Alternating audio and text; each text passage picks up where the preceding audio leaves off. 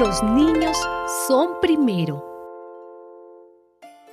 Los discípulos se acercaron a Jesús y le preguntaron, ¿quién es el más importante en el reino de los cielos?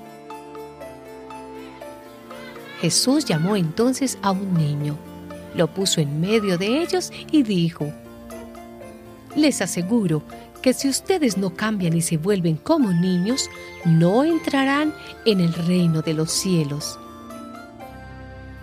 El más importante en el reino de los cielos es el que se humilla y se vuelve como este niño. Y el que recibe en mi nombre a un niño como este, me recibe a mí.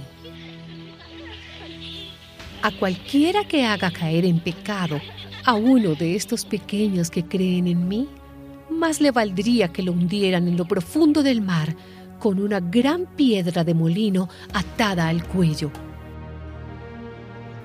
Qué malo es para el mundo que haya tantas incitaciones al pecado. Tiene que haberlas, pero hay del hombre que haga pecar a los demás. Por eso, si tu mano o tu pie te hacen caer en pecado, córtatelos y échalos lejos de ti.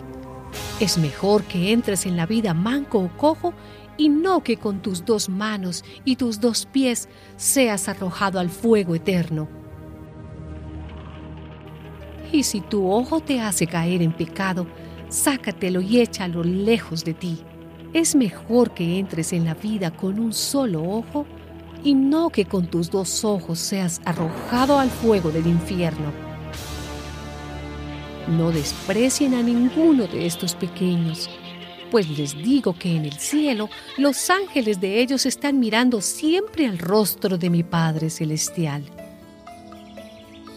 ¿Qué les parece si un hombre tiene cien ovejas y se les extravía una de ellas? ¿Acaso no dejará las otras noventa y nueve en el monte para ir a buscar la oveja extraviada? Y si logra encontrarla, de seguro se alegrará más por esa oveja que por las noventa y nueve que no se extraviaron. Así también el Padre de ustedes que está en el cielo